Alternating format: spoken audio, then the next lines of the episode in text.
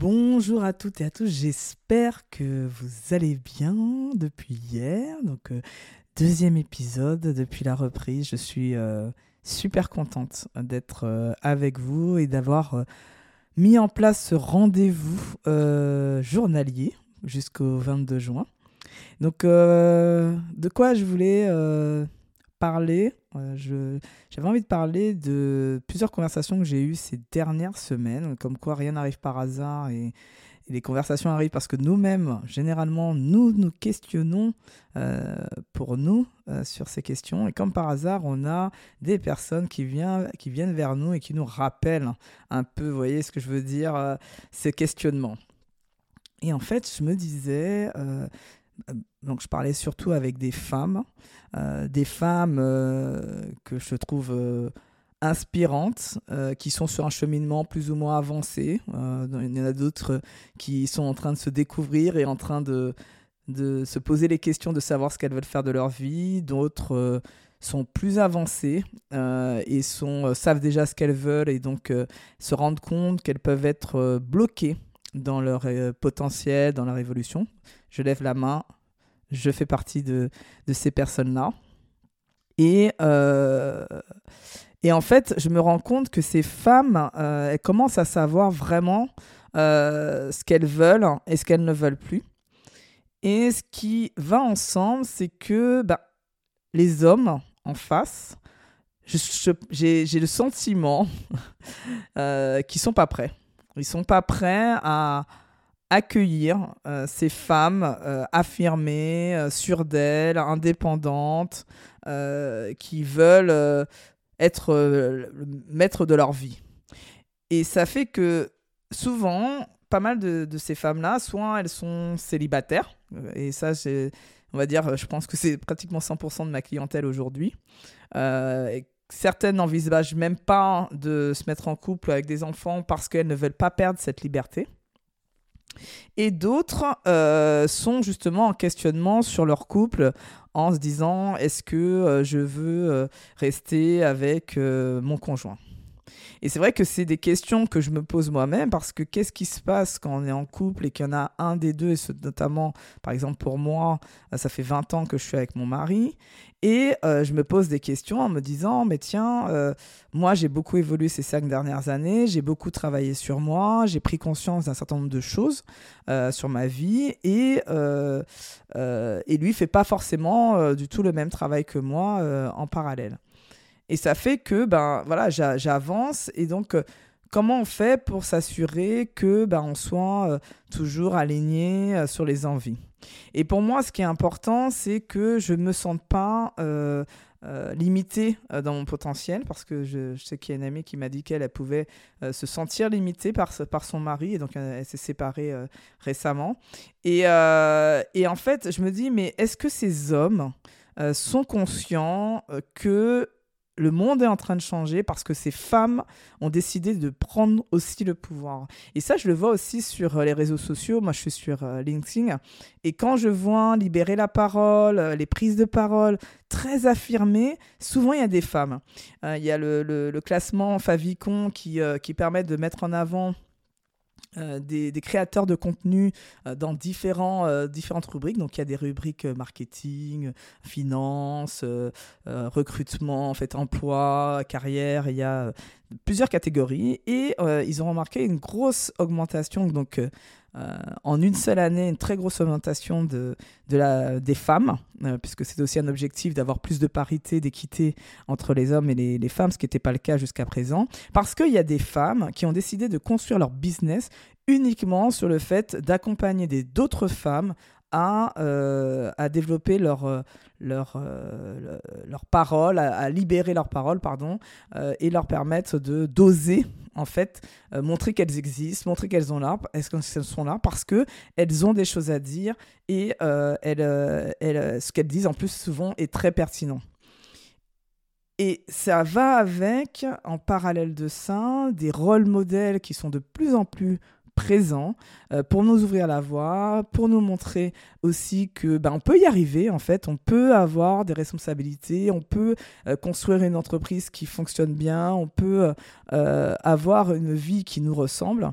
Et on s'autorise, nous les femmes, beaucoup plus, je pense, que la génération de, de mes parents ça, c'est un fait. Et c'est vrai que euh, bah, moi, peut-être que aussi, voilà, je, ça dépend dans quel monde on, évolue, mais en tout cas, dans le monde dans lequel j'évolue, euh, je constate que euh, très jeune, en plus très très jeune, hein, parce que j'aime bien fréquenter aussi des, plus jeunes que moi, elles sont déjà ultra indépendantes, limite à se dire, voilà, à quoi leur sert un homme si c'est pour lui, leur dire ce qu'il doit faire, etc. Et en même temps, J'observe ces garçons, euh, notamment plus mon fils, il a fait une réflexion il n'y a pas longtemps alors qu'il a 11 ans, et ça m'a fait dire, waouh, euh, il y a des choses qui sont vraiment ancrées et euh, on va pas changer les croyances du jour au lendemain comme ça. Donc bien évidemment, je l'ai un peu rembarré. Il, a dit parce que ma, fille avait mis son le, pas le haut du maillot de bain et lui était hyper gêné parce que elle était torse nu. Euh, et, donc, il disait, c'est, pas normal, euh, il faut qu'elle euh, mette un maillot de bain où on cache, elle cache, ma fille a 6 ans hein, quand même, hein, donc elle n'a pas encore de poupette, ou un semblant, on va dire. Et, en fait, il était ultra gêné. Et donc, je lui ai dit, pourquoi toi, tu aurais le droit de te, mettre, torse nu et pas, elle, en fait? Qu'est-ce qui fait que toi, tu as le droit et pas elle? Euh, et, en fait, c'est bon, il s'est excusé en disant non, c'est vrai que j'ai pas réfléchi et tout, mais ça veut dire qu'on a encore du travail à faire. C'est-à-dire que je sens que moi, ça, va être plus difficile euh, parce qu'ils sont pas acteurs ces hommes-là de dire bah voilà, on, veut les choses euh, aussi nous évoluer et nous changer parce que eux, ils sont déjà présents. En fait, c'était eux qui avaient le monopole en quelque part. Et donc là, ça leur demande à eux de, se remettre en question, alors que eux, ils ont toujours connu une certaine norme. Donc je pense que c'est plus facile pour nous, en quelque part, qui sommes des outsiders, euh, où on n'avait pas notre place, de dire bah non, on vient, on arrive, on prend notre place, que eux de nous laisser de la place ou de dire, d'oser se dire que bah on n'a pas tout le monopole et que maintenant on va partager ce monopole. Et c'est vrai que je, je, me mets à leur place, mon petit côté empathique, on va dire, je me mets à leur place, je me dis ça doit pas être facile. Ça doit pas être facile pour ces hommes euh, qui n'ont euh, pas forcément choisi que les choses changent, qui à qui on n'a pas demandé leur avis d'ailleurs, euh, parce que nous, euh, et j'en fais partie, je n'ai pas demandé l'avis, j'ai envie de prendre ma place, et, euh, et de savoir comment en fait maintenant parler à une femme, comment même la draguer, parce que maintenant en plus on leur dit très rapidement c'est du harcèlement, c'est c'est pas approprié, donc comment ils vont faire demain même pour draguer quelqu'un en fait? Est-ce qu'ils vont oser draguer? Euh, ça va être un vrai sujet, je pense, de société, comment draguer. Et donc, euh, c'est vraiment... Euh, aujourd'hui, je pense que c'est comme si, en fait, il y a deux mondes qui s'opposent dans le sens, pas homme-femme, mais plutôt une population qui a dominé le monde pendant des siècles et des siècles, qui sont les hommes, en l'occurrence qui étaient plutôt des hommes, ou en tout cas une façon de faire masculine, et des femmes qui décident aujourd'hui, ben non, ben c'est fini, maintenant on va faire autrement. Donc dans, certains pays, ça reste très présent, ce système-là, mais en tout cas en France, et puis dans d'autres pays comme les États-Unis, que je suis beaucoup aussi, parce que ça monte aussi, de, se dire, ben non, maintenant c'est fini, nous on veut notre place. Et pourquoi c'est important que les femmes prennent leur place C'est aussi pour que les décisions qui soient prises prennent en compte toute la population existante et pas qu'une seule partie, que ce soit pas favorable qu'à une partie, de la même manière que la diversité, l'inclusion dont on parle beaucoup aussi dans les médias. Euh, pourquoi c'est important qu'elles soient présentes dans les entreprises Pourquoi c'est important qu'elles soient présentes, les femmes, dans, la science, dans, le côté développeur, les développeurs et tout C'est aussi pour permettre d'avoir des, des, solutions, de prendre des décisions qui soient plus justes et plus équilibrées pour que chacun s'y retrouve.